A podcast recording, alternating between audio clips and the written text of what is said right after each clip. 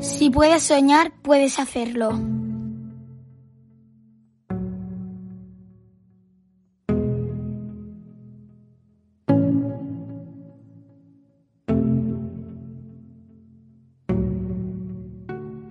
En mi penúltima parada de este viaje hacia la creatividad invisible, tengo la suerte de poder tratar un tema básico para este proyecto, la educación y su papel en el desarrollo de la personalidad creativa.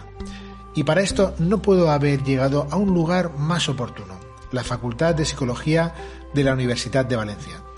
En este templo de la mente voy a conversar con Vicente Alfonso Benjuiren, todo un referente en lo que se refiere a la investigación de la creatividad en el contexto educativo, la psicología del desarrollo, la evolución, la estimulación creativa y, como no, la inteligencia emocional. Casi nada. Después de haber leído alguno de sus trabajos, tengo la intuición de que va a ser una conversación muy didáctica. Y sí, nos van a quedar muchas cosas en el tintero. Quiero preguntarle, por ejemplo, qué papel cumple la creatividad en la adolescencia. O qué diferencias hay entre la creatividad infantil y la adulta, si las hay. O por ejemplo, cómo podemos ayudar a los adolescentes en su desarrollo personal. Y para aquellos padres y madres que estén escuchando y vayan a escuchar este programa, ¿qué podemos hacer para ayudar a nuestros hijos e hijas a ser más creativos? Ahora sí, vamos a ponernos los cinturones porque este episodio viene con curvas. Vamos a ello. Vicente Alfonso Benjuire, bienvenido a este programa. Un programa en el que, bueno, pues estamos intentando localizar a gente interesante, gente que hable sobre creatividad, que investigue la creatividad y que nos pueda aportar una visión más allá del pensamiento creativo aplicado a las artes plásticas o lo que es la industria creativa para poder llevarlo a otros territorios que suele ser más invisible este término. ¿no?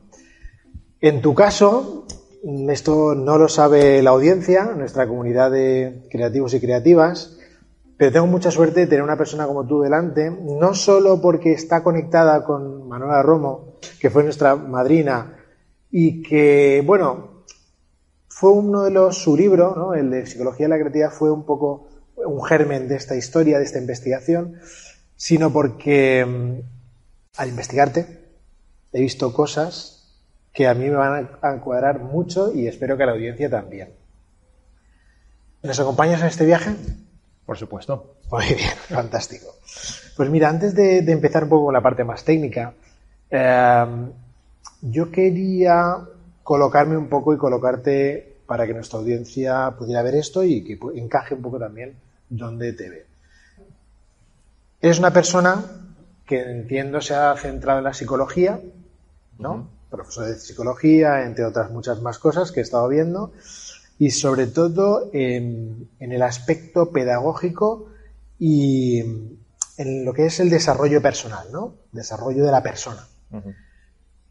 Insisto, una oportunidad, ¿por qué? Porque creo que eres uno de esos personajes que tiene mucho que decir en la creatividad y está dando, trabajando en esa creatividad invisible de la que vas a ver tú, o me vas a enseñar a mí por dónde van los tiros, ¿vale?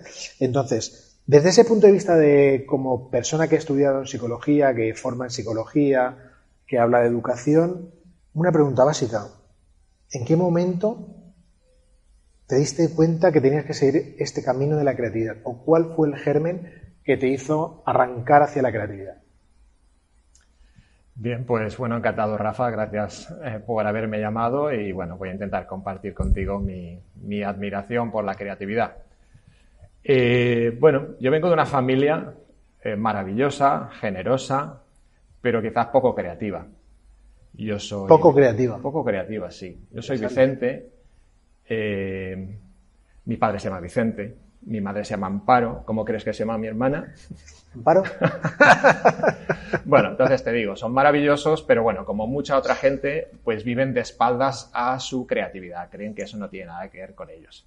Y entonces, bueno, pues a mí siempre me ha interesado eh, el arte y me ha interesado no solamente en el como después comentaré o ahora mismo, realmente la creatividad no solamente tiene lugar en entornos artísticos, que es lo que la mayor parte de la gente cree, y por eso mucha gente vive de espaldas a su propio potencial creativo. Entonces, bueno, empecé con esto aquí en la facultad.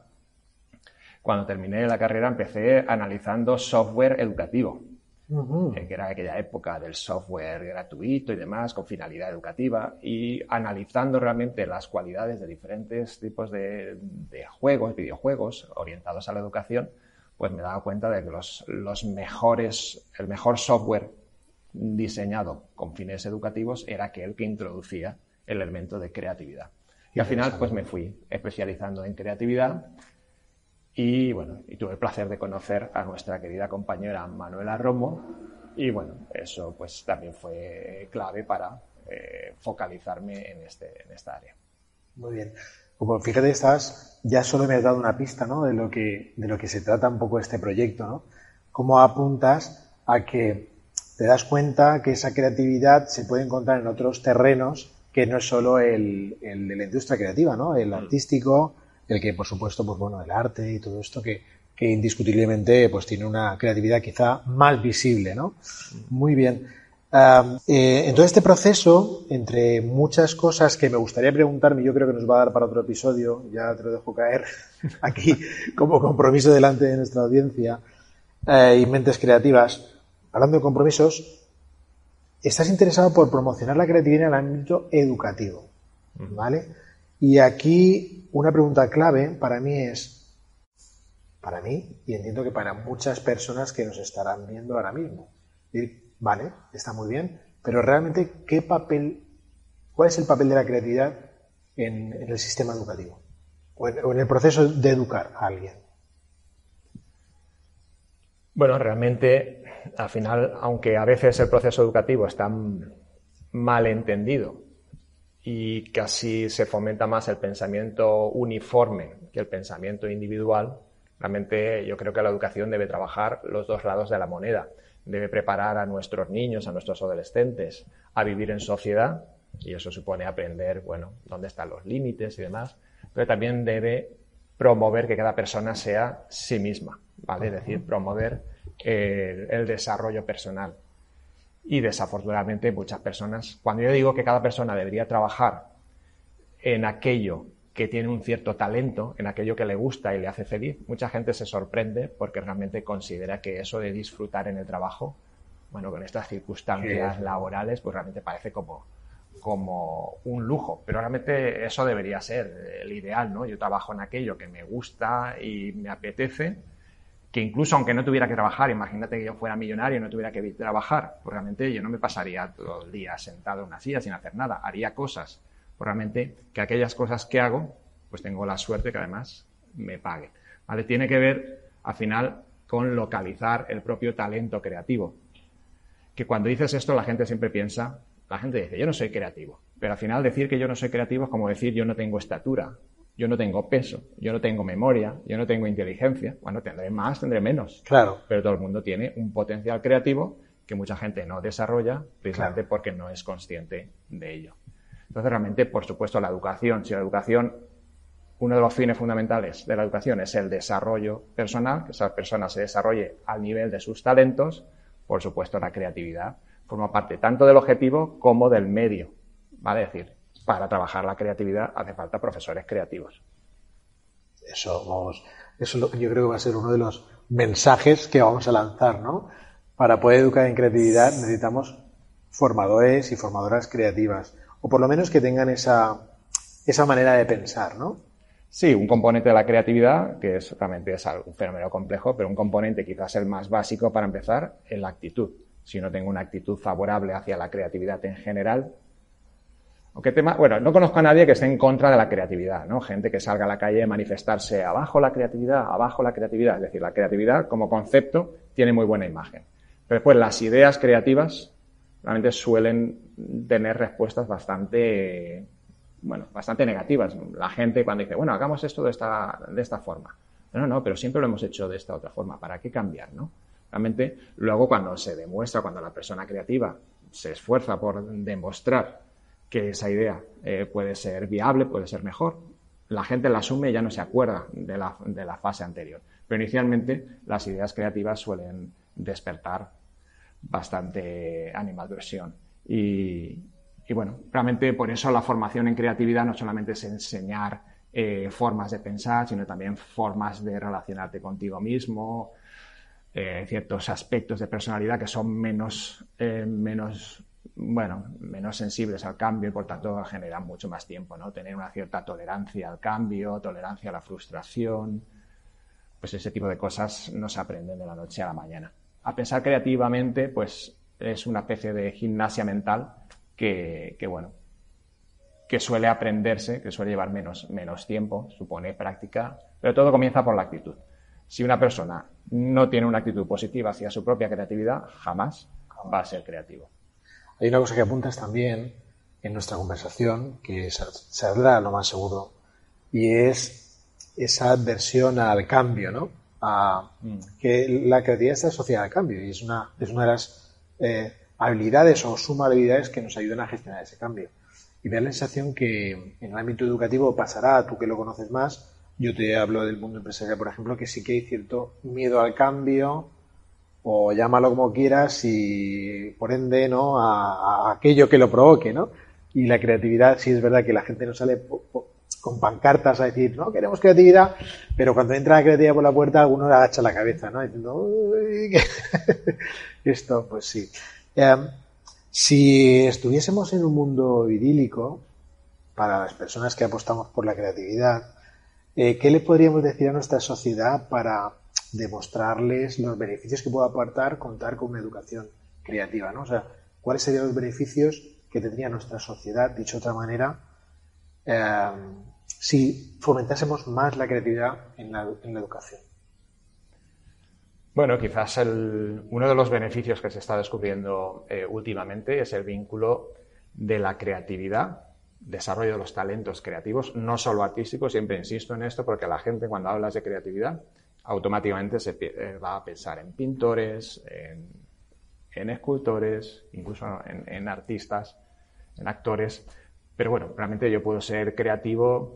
Eh, diseñando una clase, eh, cocinando un plato de cocina, haciendo una entrevista, haciendo fotografías, es decir, realmente uno puede ser creativo en cualquier, en cualquier ámbito de actuación humana, ¿no? Entonces, realmente, hoy en día sabemos que desarrollar esas, esos pequeños o grandes talentos que uno pueda tener, ¿vale? Aquí no estamos hablando de genios. Si habláramos solo de creatividad asociada a genios, realmente no haría falta plantearlo en entornos educativos.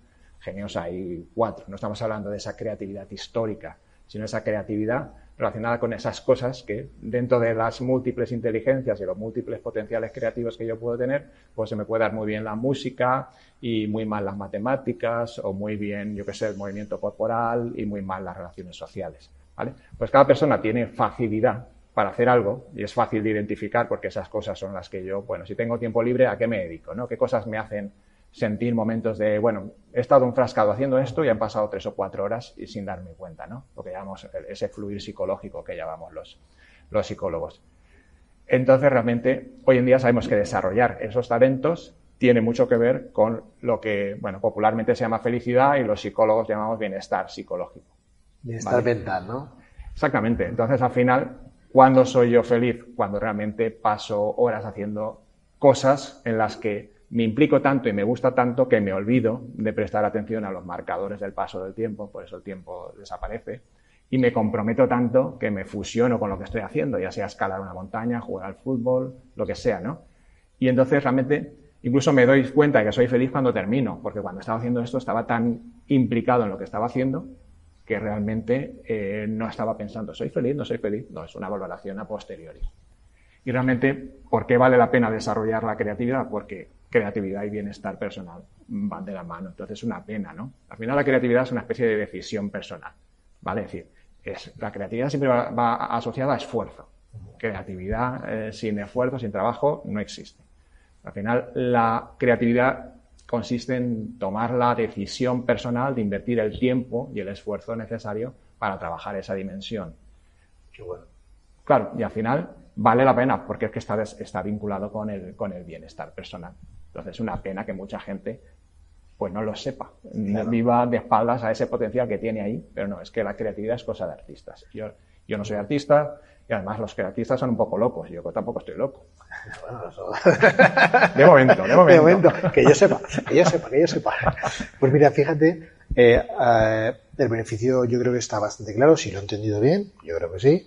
Es decir, si al final la creatividad entendemos que generalmente es más equilibrada y un bienestar, ¿no? Una sensación de, estar bien, feliz y ser positivo, en lo que se llaman ahora este pensamiento positivo, entiendo que el beneficio social sería tener una sociedad más equilibrada, como esa mente, mente social más equilibrada, en teoría más feliz, ¿no?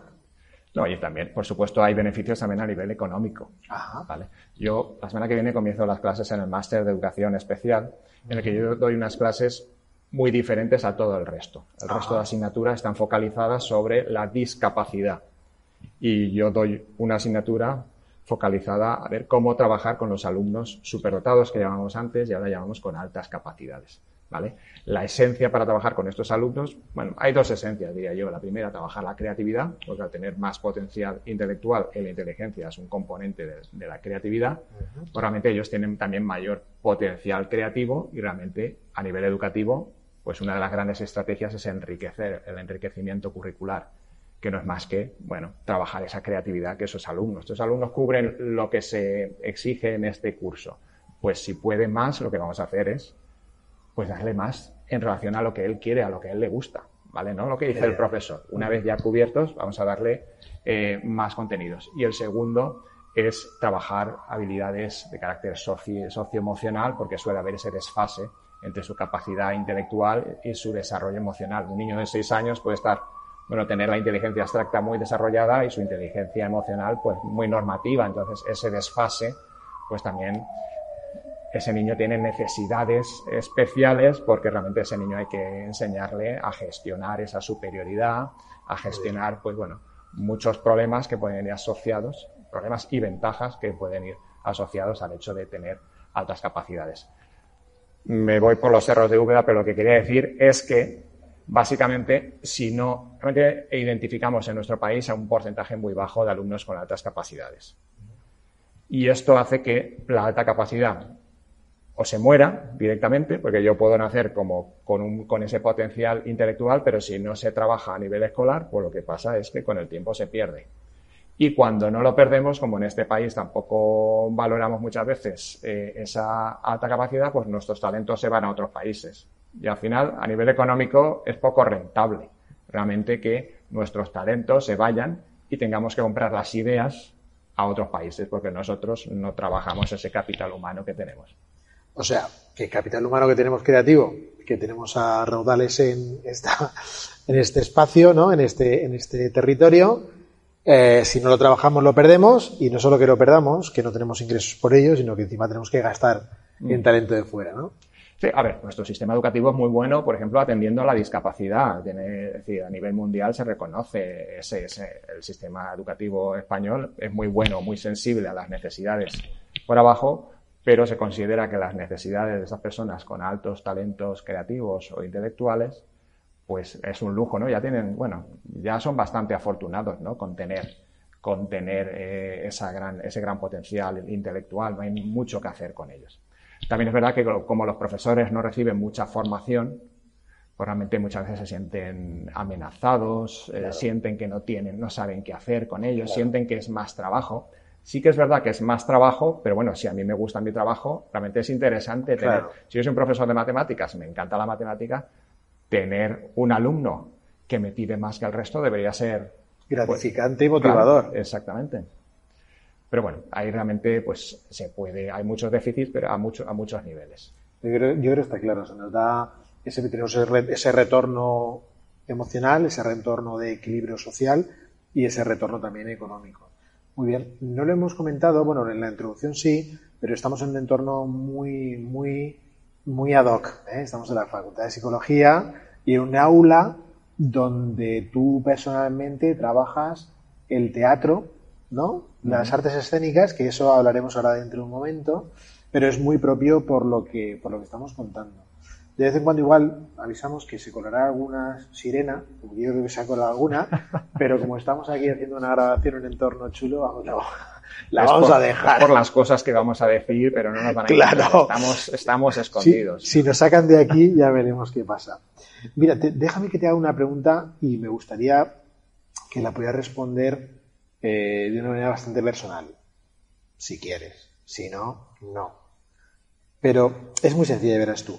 Eh, ¿Qué significa para ti? ¿Qué significa o qué sientes incluso cuando estás enseñando creatividad? Pues honestamente siento adrenalina realmente porque, bueno, enseñar creatividad, esto está mal que lo diga yo, ¿no? Pero realmente en, mis clases, yo no solamente doy clases de creatividad, aunque intento traer, no siempre es el contenido creatividad, pero intento utilizar la creatividad como recurso. Pero siempre que hablas de creatividad o trabajas creativamente, los alumnos se divierten mucho, las risas forman parte de, bueno, del entorno. Obviamente, mi objetivo no es que mis alumnos se rían, pero si aprenden algo y ríen, es mucho más probable que lo recuerden, ¿no? porque el, aprendizaje ha sido mucho más significativo. Entonces, realmente yo cuando siento esa especie de sintonía, ¿no? de comunión con mis alumnos y veo, bueno, a veces el ejercicio puede ser más anecdótico, el objetivo es, es, es mucho más, más global, pero realmente eh, utilizar la creatividad para trabajar la creatividad bueno, me ha generado tantas experiencias eh, agradables que realmente, bueno, yo no puedo ser objetivo hablando de ello. Te puedo decir cómo me siento y es esa especie de, lo que tú me preguntas, ¿no? Esa especie de, de excitación, ¿no? Excitación docente, de implicación, que tendría que ver con lo que decíamos antes, ¿no? De ese, esa experiencia de fluir psicológico, ¿no? Realmente, cuando tú estás convencido de lo que estás haciendo y ves que funciona, realmente, pues eso, las horas pasa muy rápido y muchas veces cuando estás dando clase dices, ya, ah, ya tengo que parar. Ahora ya, ya, ya, hemos terminado. Muy bien, sí, o sea, que algo de gratitud, ¿no? También, o sea, entiendo que estás como, como, diría Sergen Robinson, no en tu elemento y eso pues te reporta todo lo que da estar en su elemento, ¿no? Estar en tu elemento. Eh, hay otra cosa que me interesa. Eh, has trabajado, bueno, pues eso es la educación infantil, la, la, educación en adolescentes, que se entraremos un poquito más tarde. Pero hay, un, hay una faceta tuya como investigador que a mí me parece muy interesante y te voy a dar un, te voy a hacer un par de preguntas, pero igual esto es lo que nos vamos a dejar para otro episodio, ¿no? Que yo creo que es interesante. Y esto es lo que tiene que ver con la creatividad y las emociones. Para mí es importante, sobre todo porque creo en la creatividad emocional, creo que hay algo, ¿no? Muy interesante y me gustaría saber también tu opinión al respecto, ¿no? Así, ¿no? Por, por empezar, ¿Qué papel crees tú que tienen las emociones en la creatividad? ¿Qué papel crees tú no? ¿Qué papel consideras tú que forma esas emociones en el pensamiento creativo? Yo creo que las emociones pues tienen muchos papeles, vamos, de entrada las emociones hacemos cosas cuando estamos emocionados. Entonces realmente ya de entrada las emociones pueden ser una especie de gasolina ¿no? para, la, la, actividad creativa. También pueden ser pues fuente de inspiración. Realmente todos somos parecidos o muy parecidos unos a otros, hemos, además socializados al mismo entorno, hay una cultura y, y bueno, y realmente todos nos parecemos, si algo me diferencia de ti, es mi forma de sentir las cosas. Entonces, eso está demostrado que las personas con mayor autoconsciencia emocional son más creativas precisamente porque utilizan esa información como fuente de inspiración. Entonces, realmente el estar en contacto con mi vida emocional me hace más original, ¿no? que es uno de los componentes fundamentales de la creatividad. Es decir, esa, esa, esa originalidad, mi propia forma, eso los artistas intuitivamente lo saben, ¿vale? Es decir, mi forma de sentir es la que hace que esta propuesta sea diferente al resto, ¿vale? Cuando realmente hay personas que, bueno, tienen una muy baja autoconsciencia emocional, entonces es muy difícil expresar la diferencia si, si uno no vive de cerca con su, bueno, en contacto con su vida emocional. Muy bien. Me quedo con la, idea esa de, que las emociones son la gasolina de la creatividad, mm. Igual que también es la de la comunicación, y está como muy relacionado, ¿no? Comunicación, creatividad, emociones. Sí, incluso etimológicamente la palabra emoción, emotion, viene de ahí, de, movimiento, ¿no? cuando estoy apático no hago nada, pero cuando estoy enfadado, triste, eh, alegre, pues es cuando, bueno, pues hago cosas, o destruyo, ¿no? Porque a veces creatividad y destrucción van de la mano, ¿no? Sí. A veces. Crear y destruir, ¿no? Están con el yin y el yang. Claro, nadie crea de la nada, ¿no? Lo que se Claro. crea mejorando lo que había y a veces ese mejorar supone destruir, ¿no? Esa combinación. Eh, que he leído por ahí tuyo escrito que decías o dices, espero que sea tuyo. si no es tuyo, vamos a decir que es tuyo. Es de- de- A ver, de- ¿a quién he copiado? Eh, que la mejor forma de entender lo que es la creatividad es entrar en contacto con algo creativo. ¿A qué te refieres con eso? Bueno, realmente la creatividad se modela como tantas otras cosas. Realmente eh, un alumno nunca va a ser creativo si no ha tenido profesores creativos, mentores creativos. Es decir, la creatividad, parte del aprendizaje de la creatividad es entrar en contacto con la creatividad y imitarla. Es decir, la imitación, la gente cree que imitar, que suena como a plagiar, ¿vale?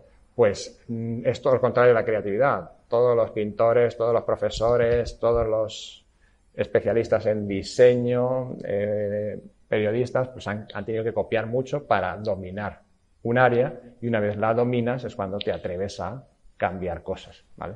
Por tanto, es, es bueno, es fundamental el, el estar rodeado de un ambiente, un ambiente creativo que estimula tu creatividad. A mí me gusta cuando tengo reuniones con, en congresos de creatividad, yo vuelvo mucho más, mucho más cargado, ¿no? Luego eso va desapareciendo, ¿no? Porque en el contexto, en un contexto convencional, pues ya las preguntas, ¿pero cómo vas a hacer eso? ¿Pero cómo? Ese tipo de cosas, pues ya poco a poco te van minando y tú intentas mantener un mínimo de creatividad. Pero lo notas cuando estás rodeado de gente creativa, vienes cargado y vienes con, bueno, con ideas y atrevido, con la energía suficiente para hacer, para hacer muchas cosas.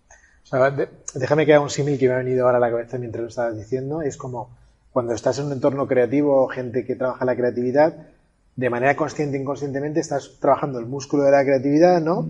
Y entonces estás ejercitando sí o sí porque tienes que ser más rápido, porque estás jugando con crear en ese momento y vienes cargado, ¿no? De ese entorno. Y cuando dejas de utilizarlo, hay gente que dice, no, no, ese músculo no lo utilices, ese músculo empieza a, a- a perder tono, ¿no? A perder tono. Exactamente.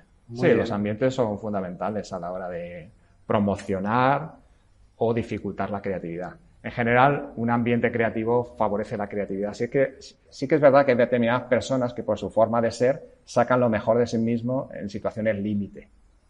Pero la mayor parte de las personas se benefician de un entorno amigable, un entorno que promueva y ayuda a la creatividad. Muy bien. Y te tengo que hacer una pregunta que la hago siempre, tengo que hacerla. y no voy, a hacer, no voy a hacer ningún juego creativo porque ya está aquí. Me interesa saber tu opinión de creatividad. ¿Qué es la creatividad para, para ti como investigador? ¿Una definición quieres? Bueno, algo que aporte desde tu punto de vista. Sabemos que definiciones hay un montón, casi como personas, pero bueno, algo que a ti te gustaría aportar a esa definición de creatividad que estamos también, de- forma parte del proyecto de esta investigación con el programa de Creatividad Invisible, que por cierto, has sacado muchas perlas ya, haciendo alusión a esa creatividad no visible, ¿eh? que es la que tal, pero bueno, ya te digo, algún matiz, o si tienes una definición desde tu punto de vista, o, como te digo, algo que tú consideres que podríamos asumir o sumar, ¿no? podríamos incorporar a una definición clásica de creatividad. A ver, sí, la definición clásica de creatividad, como sabes, la que dice, pues tener ideas originales y adecuadas y básicamente eh, es la única definición que, o la única parte de la definición en la que todos los autores estamos de acuerdo, ¿no? A mí me gusta siempre incorporar el componente de, de problem finding, que precisamente es el que trabajé con Manuela, y el test, que, el test de creatividad infantil que eh, publicamos juntos incide en esa idea, ¿no? Nosotros hay diversos test de creatividad disponibles en el mercado, pero nosotros teníamos un especial interés en ofertar uno en el que no solamente se evaluara el producto creativo, sino el proceso, es decir, cómo llegan los niños a ese producto, que también evaluamos, pero nos interesaba también ampliar la perspectiva. Y entonces, realmente al final la creatividad tiene mucho que ver con eh, mirar lo que todos miran, pero ver lo que pocos ven. ¿Vale? Es decir, en una forma de educar la mirada. Y entonces ahí, en esa especie de sensibilidad, en esa capacidad para darse cuenta de determinadas cosas, reside para mí uno de los gérmenes de la creatividad. Por eso siempre que hablo de creatividad no solamente incluyo esa, esa definición operativa de cómo deben ser las ideas creativas, que sí deben ser originales, deben ser adecuadas, servir para algo, pero también me gusta incorporar ese, ese componente de, de búsqueda, ¿vale? De ser capaz de ver la realidad está ahí, obviamente la realidad la representamos aquí en nuestra cabeza, utilizamos representaciones mentales para manejarnos en la realidad, pero aunque esta mente es muy, muy compleja, no podemos incorporar toda la información, siempre dejamos cosas fuera y otras las incluimos. Entonces hay ciertas personas que tienen esa especie de entrenamiento, esa habilidad, ese talento, pero el talento, aunque sea genético, siempre hay que entrenarlo. Un talento sin esfuerzo y sin experiencia, sin aprendizaje, no sirve de nada. Entonces hay determinadas personas que tienen ese, ese talento y lo han desarrollado, han trabajado y realmente tienen capacidad para ver cosas que otros no ven. ¿Vale? Cuando, eso incluso lo ves con los niños pequeños, cuando dicen, oye, vamos a hacer una redacción. Y cuando le das tema libre a determinados alumnos, pues hay alumnos enseguida, pues tienen muchas ideas y otros alumnos, como no los dirijas un poquito, no, saben, no, no hay, de, pero ¿qué escribo? ¿Qué escribo? No hay nada de lo que escribir. Y hay personas que todo lo contrario continuamente tienen ideas, pues por supuesto, puedo hablar de esto, puedo hablar de aquello. Entonces, esa sensibilidad hacia qué se puede mejorar en esta vida, qué se puede mejorar en esta sociedad, hacia dónde vuelco mi, capacidad creativa, haciendo, yo qué sé, diseñando una nueva forma de, dar una clase, una nueva forma de bailar, una, forma, una nueva forma de vestir. Es decir, hay personas que tienen esa sensibilidad para detectar sobre dónde vuelco mis ideas creativas. Y para mí eso es fundamental, es el, punto casi inicial. Y, una pregunta al respecto, que lo has comentado una vez más, o sea, lo has comentado por ahí, lo he entendido, pero por, por, por separarlo, ¿por qué tenemos que ser creativos? ¿Por qué, tenemos... que ser? ¿Por qué somos creativos? ¿Por qué el, ser humano es creativo? A ver, si no fuéramos creativos, todavía viviríamos en las cavernas. ¿Vale? Es decir, podemos pero esto no significa que haya que ser siempre creativo. Es decir, es un equilibrio. Si yo siempre soy creativo, realmente esa forma de pensamiento no es económico. Yo tengo que aprovechar las ideas creativas que he tenido en el pasado. Si cada día vivo al límite, realmente es, un sin vivir. Realmente, si, si, analizamos la vida, yo qué sé, de un león hace 5.000 años y comparamos cómo viven los leones hace 5.000 años y cómo viven ahora, pues viven exactamente igual. ¿Vale? Realmente el ser humano, la vida del ser humano hace 5.000 años y la vida ahora ha cambiado mucho. ¿Por qué? Gracias a, ese, a esa creatividad, gracias a esa capacidad para intervenir sobre el medio e intentar mejorar mi vida. Que a veces en lugar de mejoras, eh, pues hay muchos efectos secundarios que nos complican la vida, también. Pero realmente la creatividad no seríamos lo que somos, ni tendríamos este desarrollo tecnológico, cultural, si no, si no existieran personas que desarrollan su creatividad bueno. ¿Y, tú te consideras una persona creativa? Eh, sí, un rotundo sí. Pasa que voy a, voy a explicar eso. Vas a matizar. Claro, claro, porque vaya tío, vaya tío más pedante. No, no, ¿por qué no? No le perdamos el miedo, me parece estupendo, pero bueno. no, no, yo matizo. Vamos a ver, si hablamos, mira, a mí me gusta, eh, me gusta, por ejemplo, yo al teatro me acerco, pero siempre de una forma amateur, ¿vale? Pero me interesa, yo trabajo en creatividad, todas las modalidades expresivas de la creatividad. Si a ti no te gusta hacer teatro, si a ti no te gusta pintar, no tiene sentido que trabajes esa creatividad. La creatividad que uno tiene que desarrollar es aquella que está vinculada con sus talentos. Y al final, ¿en qué tengo yo talento? Pues en aquellas cosas que me dan atención, ¿vale? Es decir, que me gustan y se me dan más o menos bien. Ojo, no estamos hablando de genios, ¿vale? A mí me gusta pintar, pero yo pinto por, porque me relaja. Terapéuticamente, arte terapia. Exactamente, básicamente eso. No tengo talento eh, artístico para pintar, ¿vale? Considero que tengo otros talentos creativos más relacionados. Pues mira, con el tema de las artes visuales, la fotografía no se me da tan mal, ¿vale? Pero tampoco voy a ganar el, Pulitzer, ¿vale? No, tiempo al tiempo. no te infravalores, Vicente.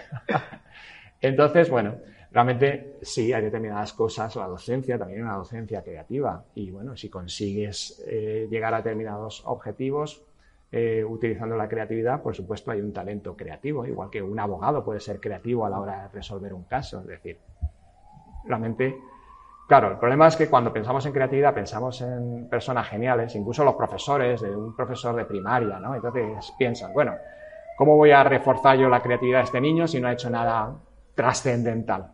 ¿Vale? Entonces, claro, si tú tomas como referencia la creatividad genial y no refuerzas a ese niño hasta que no consiga una idea estrombótica y fuera de lo común, pues ese niño nunca la va a tener realmente. Entonces nunca, va, nunca vamos a reforzar su creatividad. Yo les digo a los profesores cuando trabajo con ellos, lo importante no es que ese niño diga algo que no haya dicho otro niño nunca en este curso, ni otro, ni, ni otro niño en otro grupo, sino que diga algo, que sea capaz de parir algo que no era capaz de, una idea que no era capaz de tener la semana pasada, hace un mes. ¿Vale? Entonces, reforzando esas pequeñas creatividades, realmente dentro de unos meses, dentro de unos años, vamos a, tener un niño a un nivel que, de nuevo, no va a ser un genio porque no tiene el talento, pero tendrá un nivel de creatividad muy adecuado para su propio desarrollo profesional y su propio desarrollo personal. Mira, pues me viene muy bien te he hecho esta pregunta totalmente consciente, igual, bueno, como las, como las otras. Y no lo hemos preparado, ¿eh? Y no lo hemos preparado, pero está, está funcionando esto, está flow. Y te hacía esta pregunta porque te tengo que introducir una pregunta de la persona que entrevisté en mi último episodio, de, con Isabel Iglesias. Eh, bueno, eh, como te comentaba hace, bueno, cuando hemos estado hablando, preparando toda la historia, en estos episodios de este programa yo intento hacer como una cadena creativa de preguntas, ¿no? Entonces, una, cadena que haré al final contigo. Entonces, al entrevistado, persona que entrevisto, estamos dialogando, intento que me haga una pregunta para el siguiente, para la siguiente persona con la que dialogue, ¿no? que entreviste en el siguiente programa. Entonces le pedí esto que hiciese Isabel, Isabel Iglesias, de una, vamos, también un episodio fantástico sobre el tema del talento, muy relacionado. Y me hizo una pregunta que me viene muy, muy, muy eh, al punto, ¿vale? Por no decir al pelo, al punto para lo que me estás diciendo. Ella me preguntaba, que te dijese, ¿cómo sabes tú que has conseguido desarrollar tu creatividad? O cómo sabrías, a lo mejor otra persona, pero en tu caso, ¿no? ¿Cómo sabes tú o cómo consideras que has llegado a desarrollar algo a cualquier nivel tu creatividad? Bueno, pues obviamente no me paso un test como si le paso a muchos. Nunca lo he hecho, pasarme. Te prometo que ya no sabía y hablar con una persona que hace test, ¿eh? no lo sabía. Pero, hombre, es una cuestión más, eh, si te refieres a mi propia creatividad, es un poco como cuando, eh, cuando uno valora ¿no? su grado. Soy ahora más feliz que lo era antes. Bueno, son procesos intuitivos que realmente pero precisamente uno de los componentes en el modelo de RIF, uno de los modelos más utilizados cuando hablamos de, bienestar personal, un componente es el del crecimiento personal, ¿no? Y tú eres, tú sabes, ¿no? Si tienes una intuición sobre, bueno, si has superado un miedo, si ahora te sientes más eficaz, más capaz. Y la creatividad, bueno, realmente la creatividad está llena de, el proceso de aprendizaje de creatividad está llena de fracasos, ¿no? Y lo que tienes que hacer es realmente no simplemente asumir que eres más creativo, sino realmente, bueno, pues si yo intento, bueno, pues yo llevo muchos años dando clases, el otro día estaba pensando, digo, pues llevo ya 26 años en esta casa. Y, son 26, del 90, sí, 25, cosas así. Y, y nada, realmente, pues uno pues lleva, siempre intenta incorporar sus investigaciones a sus clases e intentas, intentas mejorar lo que ya tienes y bueno, y siempre ahí obviamente tienes una serie de marcadores, marcadores objetivos, ¿no? De cuál es el porcentaje de alumnos que aprueban, las evaluaciones que te hacen los alumnos, tienes una serie de marcadores objetivos de si vas cumpliendo tus metas y luego tienes tus propios marcadores subjetivos que igual, eh, pues obviamente ahí, mm, pues es una cuestión de diálogo interno, ¿no? Que realmente en qué medida, en qué medida consideras que vas eh, mejorando a nivel profesional, a nivel personal, pero bueno, mi percepción subjetiva me dice que realmente yo progresando en ese desarrollo eh, creativo y, también considero, sin ningún género de dudas, de que cada vez soy mejor persona. Porque una cosa también va ligada, va, ligada a la otra. ¿Tú has tenido un momento ese eureka, ¿no? De Esto pasa mucho en el baile, ¿no? Cuando uno mm. empieza a bailar, no da pie con bola, empieza a bailar y dice, uy, no avanzo, no avanzo, y de momento dice, uy, pues sí sé bailar, ¿no? Y no te has dado cuenta. ¿Eso has notado, por ejemplo, en alguno de tus alumnos que ha sucedido en, en, términos de, de, pensamiento creativo? Es decir, no, yo no valgo, no valgo, no valgo, y de repente que digan, uy, pues sí, estoy comportándome de manera creativa. ¿Eso lo has visto alguna vez? Sí, pero sobre todo porque, bueno, ellos también te dan feedback, realmente es muy, es un proceso, como decías antes, lo comparabas con gimnasia mental. Realmente al principio cuando intentas que, eh, que hagan ejercicios creativos, pues ves un poco los bloqueos, tanto a nivel mental eh, como físico, y después, pues bueno, ellos van superando, superando esos bloqueos y a medida que se van acostumbrando a pensar creativamente, pues cuando están en forma, realmente para ellos están la sensación subjetiva es tan espectacular que ellos quieren compartirla. Pues mira, hablando de ellos, que es un momento un poquito de profundizar más en ese, en ese aspecto que sé que quería trabajar con, o hablar contigo, ¿no? Eh, tú has hecho investigaciones sobre educación infantil, el test con Manuela, el tema de la intervención en jóvenes, incluso la educación a través de las artes escénicas, que también me comentarás. Eh, entiendo que para ti es importante trabajar en, este, en esta franja de edad. Es posible. O sea, es importante trabajar la creatividad en esta edad, en estas edades.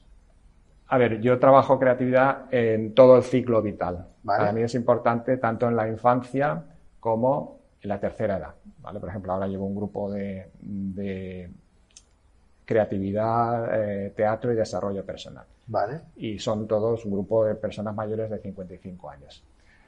La cuestión es decidir cuál es la modalidad expresiva.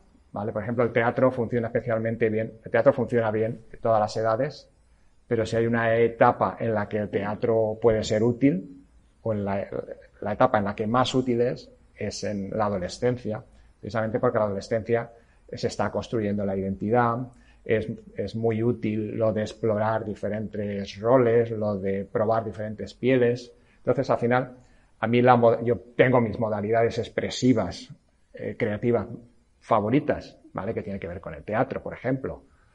Pero, pero bueno, realmente no funciona nunca imponer esa modalidad. Al que no le gusta hacer teatro no vas a conseguir desarrollo personal porque realmente va a sentirse, es como yo hace unos años tuve problemas con, tenía dolores de cabeza y todo el mundo me hablaba, me hablaba de haz acupuntura, haz acupuntura. Y yo, pero es que a mí las agujas. y bueno, va, pero eh, como, como realmente eh, esto me está afectando mucho, voy a probar la acupuntura. Y fui allí, yo muy dócil, muy disciplinado, estuve allí seis, siete sesiones, pero yo estaba tenso, tenso, tenso. Y por supuesto que la acupuntura puede ser muy útil, pero no conmigo, realmente con otras personas. Es decir, hay que buscar un poco lo que decía yo, esa comunión entre lo que estás haciendo y tus propios talentos. Si no me gusta el teatro, no va a servir.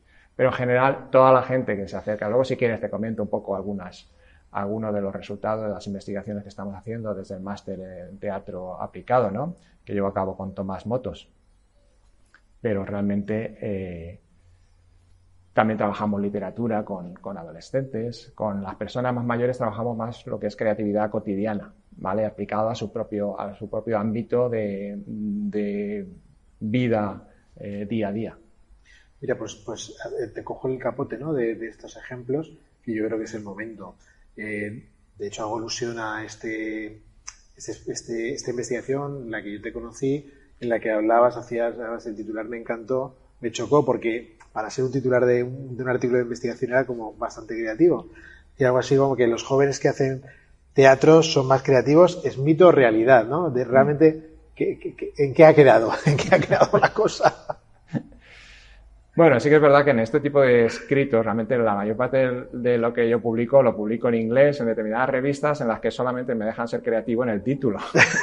y lo aprovecho, porque todo lo demás, la estructura está muy cerrada y realmente cada cosa, no puede decir creatividad y después utilizar pensamiento divergente como sinónimo, porque no, porque si estás utilizando dos palabras diferentes, cada palabra eh, significa algo diferente.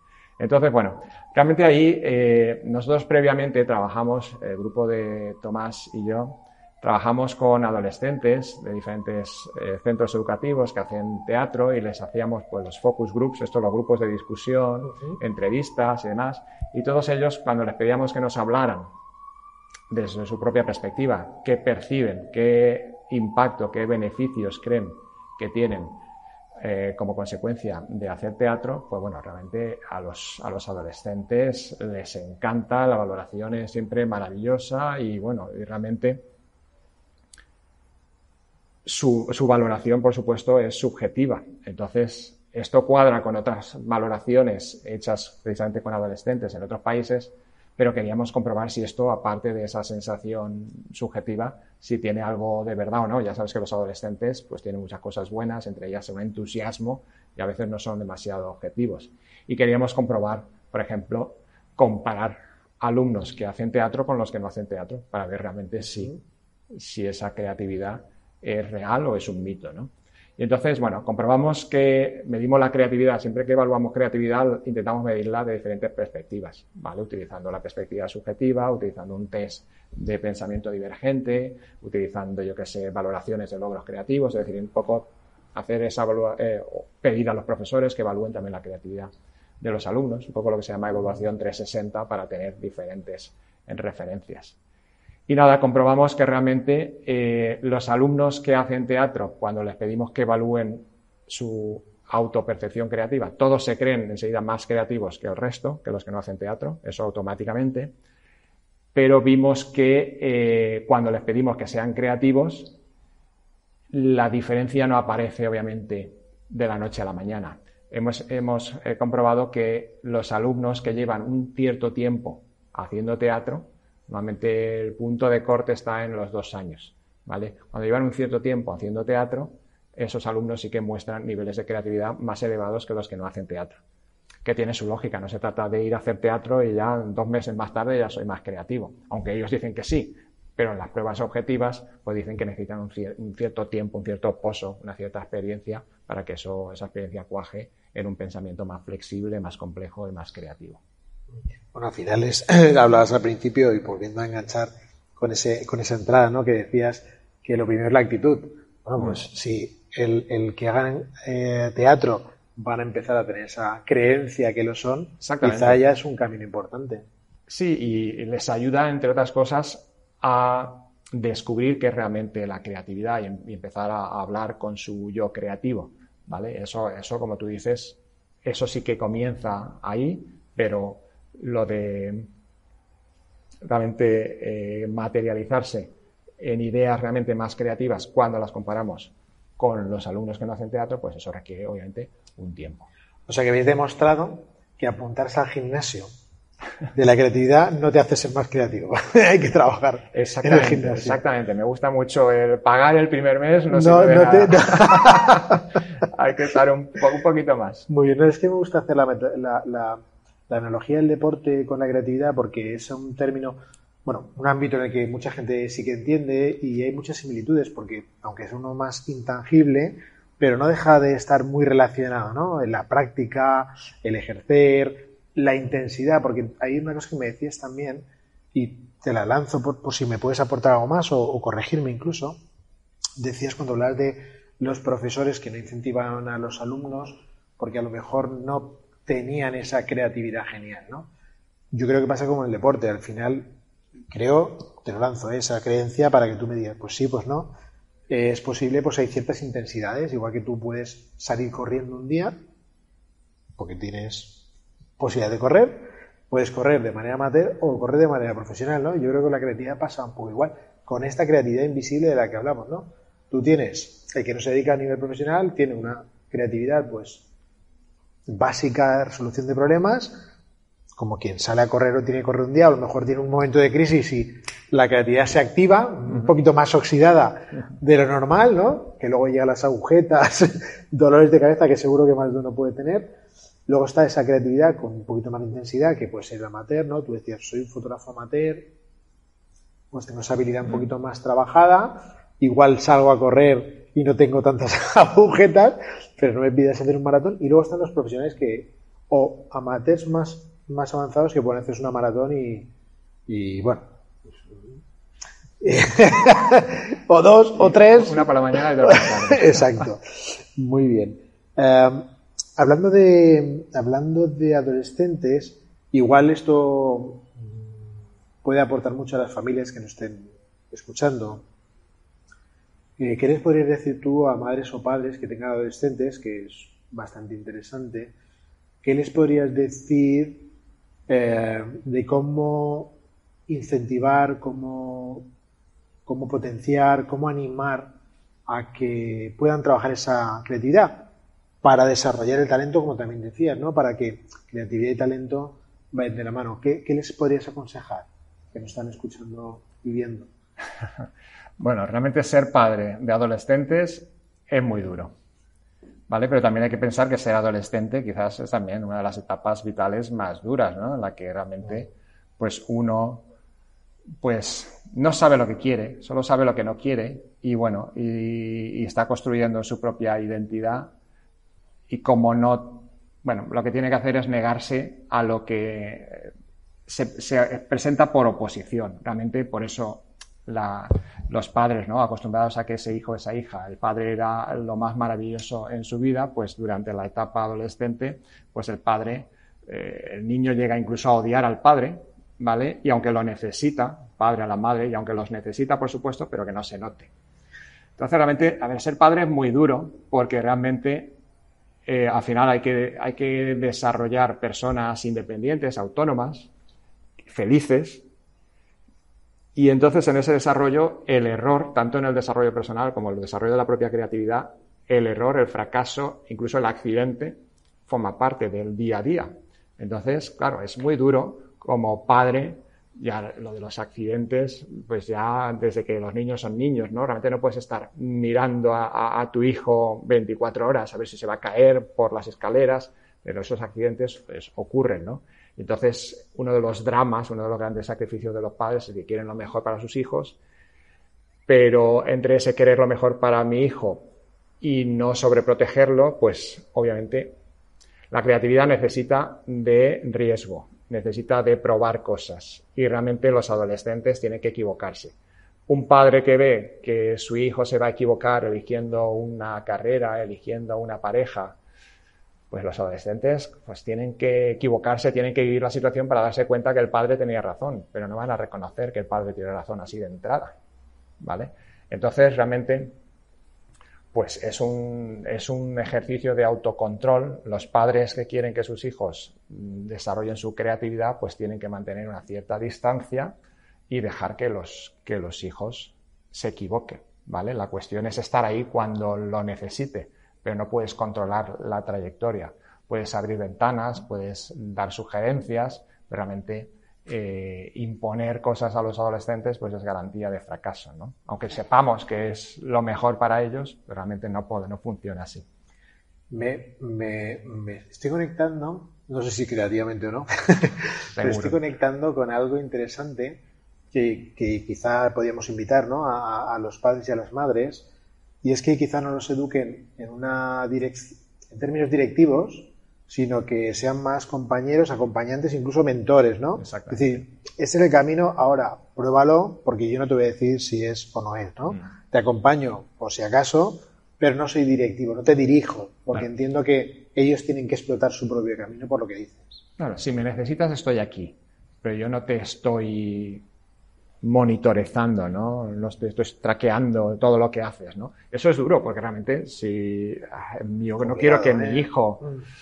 Mm, tenga accidentes, pero es que al final yo les diría a los, a los padres que recordaran su propia trayectoria cuando eran adolescentes y realmente pues las eh, cambiando el entorno, por supuesto, y el momento, pero todos hemos hecho cosas que menos mal que nuestros padres no sabían que las estábamos haciendo.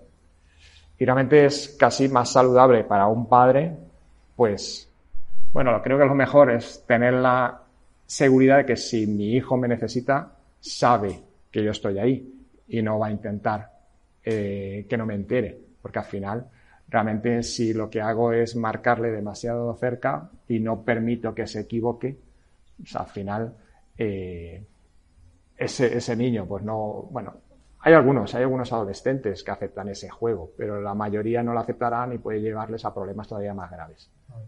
Y en esta relación, ya un poco como, como final de este bloque, que podría estar preguntándote, podríamos tener esta conversación larga y tendida, pero por no aprovecharme mucho de ti, ¿eh? ya me aprovecharé en otros episodios. Eh, entiendo, entiendo que ahí puede haber un, una colisión de dos tipos de creatividades, ¿no? Puede ser que haya una diferencia entre la creatividad de adulto y la creatividad adolescente. ¿Puede ser? ¿Hay diferencia? Bueno, realmente a nivel psicológico hay mucha diferencia entre la creatividad infantil y la creatividad posterior. ¿vale? De hecho, utilizamos el mismo nombre, pero no es, no es lo mismo. Lo que hay después son diferentes momentos vitales. Es decir, como proceso mental, la creatividad adulta es la misma que la creatividad adolescente, pero obviamente aplicado a un entorno totalmente diferente. Un, adulto pues ya, pues ya tiene más claro quién es, ya tiene más claro los, los contextos en los que se mueve. El adolescente realmente es un ser inseguro que intenta buscar su sitio en un entorno que ha sido creado y diseñado sin preguntarle a él, ¿vale? El adulto, bueno, ya tiene más, bueno, más claro determinadas cuestiones y ya tiene referentes eh, que le pueden ayudar a sentirse mejor que el, adolescente. El adolescente, pues obviamente por definición es un ser inseguro que está aprendiendo y, bueno, su propio desarrollo, podríamos incluso concebir su propio desarrollo personal como su proyecto creativo, ¿vale? Por tanto, es importante en esa época, bueno, que me matriculo en este grado y resulta que no me gusta, pues no pasa nada, no pasa nada. Simplemente en otros países hay una costumbre muy creativa que es antes de entrar en la universidad, irse, tomarse un año sabático y viajar por el mundo. No hay nada más positivo para el desarrollo de la creatividad y para tu desarrollo personal. Ver otras culturas, ver otras formas de entender la vida, de entender las relaciones, de entender la, religión, de entender la espiritualidad. Realmente no hay nada mejor que tomarse ese año de aprendizaje, que realmente es tan útil o más que cualquier año universitario. Qué bueno, qué bueno. Y una, cosa que, que, ahora mismo venía un flash. ¿Qué pasa con aquellas, aquellas, hablando de familias, de padres y, madres y adolescentes, eh, qué pasa con esas familias que se dan cuenta que tienen una persona hipercreativa, ¿no? No hiperactivo, sino hipercreativo en casa? ¿Cómo pueden orientar a esa personalidad para, para que no se apague esa luz? Bueno, realmente la luz se apaga cuando es castigada. ¿Vale? Entonces, obviamente, muy probable que en la adolescencia ya esas luces que no han sido potenciadas, que no han sido eh, estimuladas, pues ya no hayan llegado a la adolescencia. Realmente esto ya, esas familias, cuando se dan cuenta de que mi niño tiene un pequeño o gran talento, obviamente lo importante es identificarlo y que en la escuela se trabaje. Es tan importante. El otro día estaba comentando a alguien, a la edad de 4 o 5 años sería el momento ideal para identificar los talentos. Y se sorprendía que tan pronto. Pero realmente, volviendo a hablar de, las altas capacidades. Eh, las altas capacidades muchas veces las perdemos porque los alumnos se cansan. Incluso hay muchos alumnos con altas capacidades que tienen problemas de rendimiento en la escuela porque ya se han cansado. Un niño de natural es curioso y expresa esa curiosidad de forma también natural. Pero cuando un niño se cansa que le digan, tú no levantes la mano que ya sé que te lo sabes. Tú ya has hecho el ejercicio, pues espérate a, que acaben el resto. Tú lo has hecho, pues repítelo. Pues al final ese tipo de, ese tipo de obstáculos tan frecuentes pues llevan a que ese niño o tiene un temperamento muy fuerte y lucha y se enfada y al final esos niños son conflictivos. ¿Vale? La cantidad de niños eh, con alta capacidad que hoy en día están diagnosticados como niños hiperactivos, un TDAH, es, es increíble, porque el TDAH está de moda y como son niños que molestan, porque continuamente quieren aprender, pues automáticamente, ah, tú lo que eres un niño hiperactivo. Toma, Rubifen, cálmate y déjame tranquilo. Y esa actitud a veces la tienen algunos padres y a veces la tienen algunos profesores. ¿Vale? Entonces, bueno, es, un don tener un, talento o un hipertalento creativo, intelectual, es un don, pero hay que, hay que cuidarlo. Hay, hay, padres que continuamente dicen, bueno, pero es que identificar a un niño con alta capacidad, esto va a ser muy complicado, le va a complicar la vida. Yo quiero un niño normal. pero esto es una tienda, es una tienda, señora. Realmente no podemos devolver a su hijo. Usted lo que quiere es el, mejor desarrollo posible de su, de su hijo. Realmente lo mejor para su hijo es que se diagnostique. Y se habla con este término, el diagnóstico en alta capacidad, porque realmente cuanto antes se identifique, las etiquetas son útiles, mira, hace un rato hablábamos de etiquetas, las etiquetas son útiles simplemente si sirven para algo. Si simplemente sirven para tener el mundo clasificado, no sirve de nada. Es decir, ah, yo tengo un, niño con alta capacidad. Pues ya está, ya está identificado, no hacemos nada con él. No. La etiqueta es útil porque sirve para decidir si hay que acelerar, decidir que si, ese niño conviene buscar agrupamientos eh, temporales o más estables, ver cómo podemos enriquecer el currículum de ese niño, es decir, la etiqueta debe servir para hacerle ese traje a medida en función de lo que necesita el niño. Y dentro de ese traje a medida casi siempre tiene que ver también con la formación de los padres, porque hay padres que les gusta más leer, les gusta más estar más informados y pueden saber cómo trabajar con ese niño, y otros padres que pueden tener más miedos, más prejuicios y incluso medios económicos. Claro, si la familia no tiene medios económicos, pues se pueden buscar recursos eh, gratuitos o algún tipo de becas para trabajar eh, con ese. Al final todo volvemos otra vez a la, a la actitud. Si la familia tiene la actitud favorable hacia el desarrollo de su hijo, no va a haber ningún problema. Me está corriendo una viñeta de Mafalda típica, ¿no? que la niña va a la madre, mamá, han dicho soy hiper, hipercreativa. Y dice, no, tranquila, tú no estás, tú, tú estás enfermo, no te pasa nada.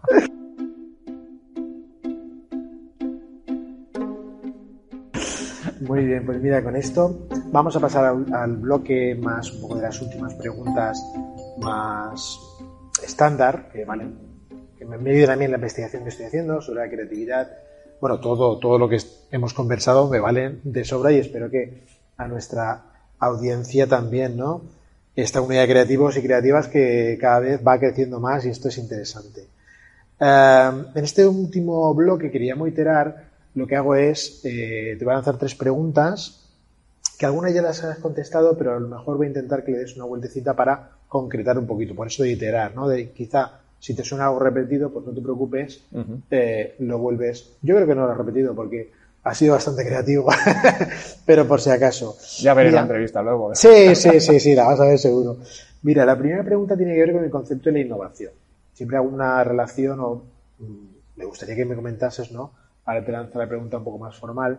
Eh, quiero reflexionar en esta investigación sobre qué es, qué es creatividad, qué es innovación, qué relación hay. Y en tu caso, a mí me gustaría que me dieses tu visión desde el punto de vista educativo, ¿no? ¿Dónde está esa innovación o qué relación hay entre la innovación a lo mejor educativa y la creatividad educativa con la que arrancaba ¿no? la conversación? A ver, yo creo que es una cuestión terminológica y también tiene que ver con las modas, que a veces las, la ciencia no está, no vive aparte de, de las modas, ¿no? Entonces, bueno, se suele hablar de creatividad muchas veces para como si la creatividad fuera responsable de la parte intelectual y la innovación más de la parte práctica, ¿vale? Como si la innovación conlleva el llevar a la realidad las ideas que uno ha tenido. Muchas veces el tema de innovación se utiliza más en contextos pues, eh, empresariales, industriales. mi forma de entender la creatividad conlleva las dos cosas, es decir, que yo tenga muchas ideas y después no las, tras, no las lleve a, no las manifieste en la realidad, para mí eso no, no, es, no es creatividad. Y de hecho, cuando trabajamos con alumnos con altas capacidades, seguimos el modelo de Rensuri y el enriquecimiento tiene que ser tan, tanto del, proceso, ¿vale? Como mm, a nivel práctico, como llevarlo, ¿no? El enriquecimiento tipo 3 de, de, de Rensuri. Eso es innovación. Es decir, no me vale con que mi alumno sea capaz de, yo qué sé, de dibujarme una plaza nueva para la, ciudad de Valencia, sino que realmente haga el proyecto de cómo, eh, si lo fuera a hacer, e incluso presentarlo al, ayuntamiento en un concurso. Es decir, ese tipo de no quedarse solo en el hecho de concebir ideas, sino como el proceso de culminarlas, ¿no? de llevar esas ideas a, la realidad. Entonces, bueno, en mi, concepto de, en mi concepto de creatividad incluye la innovación. Cuando se habla de innovación, sobre todo se pone el acento en esa traducción de las ideas en, en, cuestiones prácticas, ¿no? en llevarlas, llevarlas a, la realidad. Muy bien. Y la siguiente pregunta tiene que ver con el, hacernos más creativos. ¿no? Eh, me gustaría que pudieras compartir con la audiencia que nos está viendo y escuchando eh, una idea la puedes orientar a cada uno de nosotros, a la persona o a los, a los adolescentes, ¿no? En tu caso te lo, te lo, te lo permitimos. ¿Qué podríamos hacer? Que nos compartas con nosotros una idea. ¿Qué podríamos hacer a partir de mañana, una, para que nos ayude a ser más creativos? ¿Qué nos, nos recomendarías más que aconsejarías? Algo así vital. Bueno, la creatividad, como decía, tiene mucho que ver con eso, con el darse cuenta, ¿no? Y realmente la gente que, que dice que no es creativa, realmente que se lo replantee, ¿vale? Y realmente, bueno, que piense en algo, que, sobre todo que sean un poco indulgentes consigo mismos, ¿no? Que se, que se regalen la posibilidad de ser creativo. Entonces que busquen, bueno, igual, oye, igual cuando, hablando de regalos, no sé, pues igual cuando hice aquel regalo el día que no tenía dinero y monté esto, no sé qué, a mi amigo, a mi amiga del alma, pues igual fui un poco creativo. Y al final la cuestión es que seguramente cuando se buscan referentes de creatividad se están buscando esos grandes referentes y por eso la gente no se considera creativa. La gente puede ser muy creativa pues simplemente organizando una fiesta, eh, un, regalo de cumpleaños, eh, no sé, en cualquier trabajo de clase, es decir, hay muchas formas donde hay espacio para esa pequeña creatividad. Entonces, realmente lo primero es ser un poco indulgente con uno mismo, ¿vale? Regalarse esa, esa, esa posibilidad. Al final, entra, entra, entra con, con, esa, con esa actitud, ¿no? Luego ya, pues cuando me dé cuenta, pues ya me esforzaré, pues mira, no estaría mal a mí que me gustan los videojuegos, pues matricularme. Hay un montón de cursos eh, online gratuitos. Me puedo matricular en diseño de videojuegos, en fotografía, lo que sea. Realmente es detectar esa pequeña cosa. Yo no soy, por supuesto que no soy talentoso, por supuesto que no soy creativo. Me voy a regalarme la posibilidad de hacer este cursito que tiene que ver con aquello que me gusta y por qué no probar. Qué bueno. Mira, ahora que ha pasado el Día del Padre o el de la Madre, está por llegar y todo esto, ¿no? que nos regalemos un día de creatividad es muy interesante, eso de regalarse creatividad. Eh, me, la, me anoto y, lo comparto. Tú ya tienes mucha creatividad. bueno, bueno, nunca, nunca, nunca, nunca, nunca demasiado, si la cosa es buena. Eso es verdad. Y, bueno, eh, la última pregunta de este bloque tiene que ver con un poco ya curiosidad por mi parte. ¿eh? Y saber qué cuál va a ser tu siguiente paso hacia este fantástico, esta fantástica etiqueta, hacia la creatividad.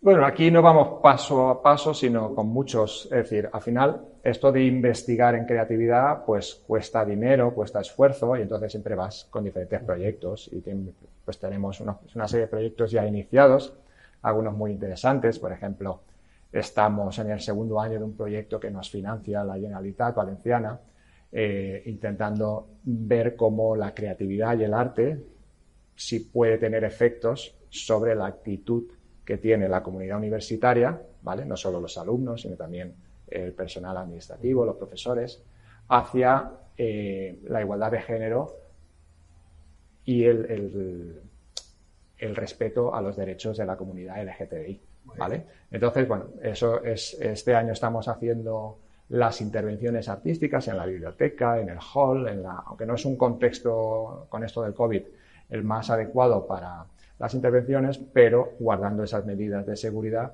pues estamos analizando el antes y el después para ver, para ver bueno, en qué medida el arte y la creatividad se puede utilizar como recurso para, para trabajar, ¿no? para estudiar y promover actitudes eh, eh, positivas, favorables hacia la igualdad de género y el respeto a, los derechos de la, eh, a la diversidad sexual.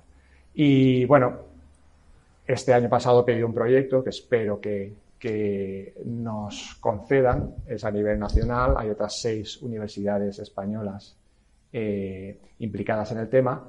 Y bueno, mm, supongo que lo sabrás, ahora el informe PISA este año se ha retrasado al año que viene, pero la competencia extra que evalúan en el año que viene es la creatividad. ¿Vale? Y entonces, como ahí las últimas veces en el, 2012 no se evaluó creatividad en el informe PISA, pero sí se evaluó algo parecido, que es resolución de problemas. Y ahí salimos bastante mal parados, ¿no? Nuestros adolescentes nos dejaban, bueno, no es culpa de ellos, depende de, obviamente, de qué tipo de formación reciban. Entonces, este proyecto lo que promueve realmente es una especie de, de reacción a nivel nacional, diferentes universidades tratando no solamente de trabajar con los adolescentes, sino con los docentes, porque al final no se trata de llegar a adolescentes uno a uno, sino que realmente es mucho más económico y factible trabajar con los profesores para que ellos puedan eh, enseñar a, los adolescentes a desarrollar esa habilidad creativa que todos tienen, pero no saben. Eso dicen, eso dicen. ¿Estás bien? ¿Estás a gusto? Ah, sí, sí, muy bien. Fantástico. Pues bueno, con este, con esta, con este anticipo de, tu proyecto que me parece fantástico, entramos ya en el último bloque, el bloque del azar, y está la, última pregunta. Bloque preguntas, visto cómo hemos ido reduciendo ¿eh? un gran bloque, un bloque pequeñito y el bloquecito, un bloquecito ah, final. Muy bien. Este tiene que ver con la cadena creativa que te, que te decía antes, ¿no?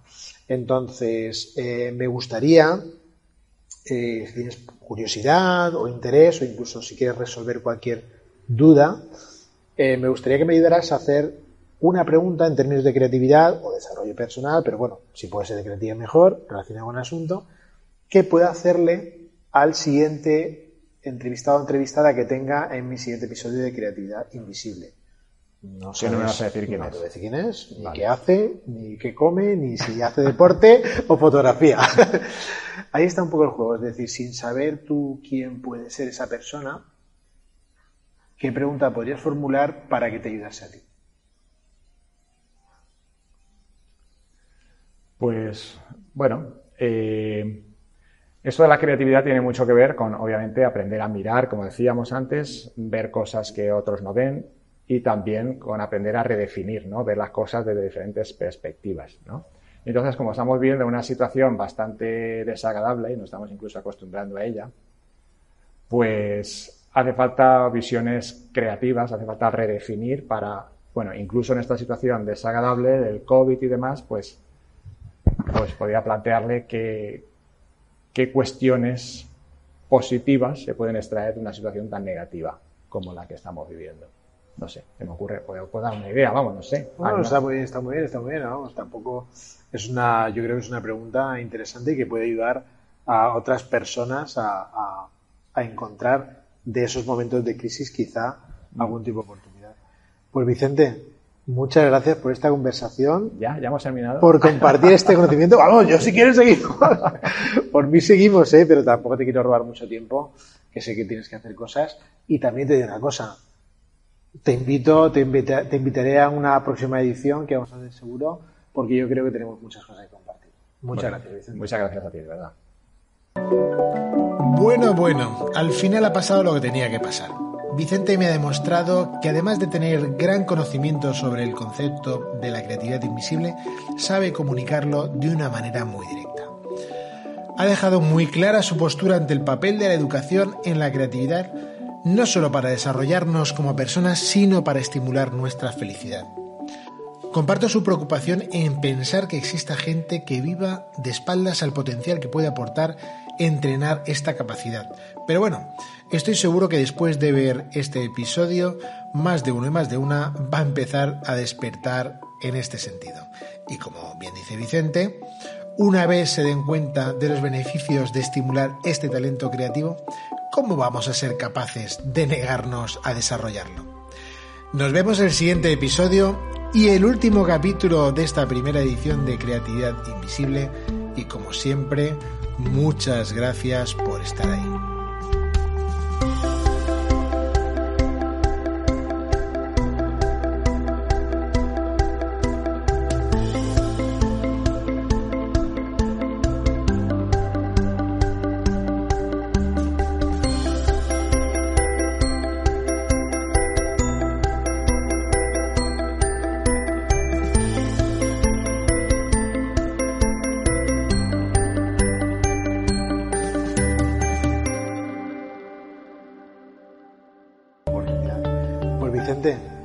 Muchas gracias por esta conversación. Ya, ya hemos terminado. Por compartir este conocimiento. Vamos, yo si quieres seguir.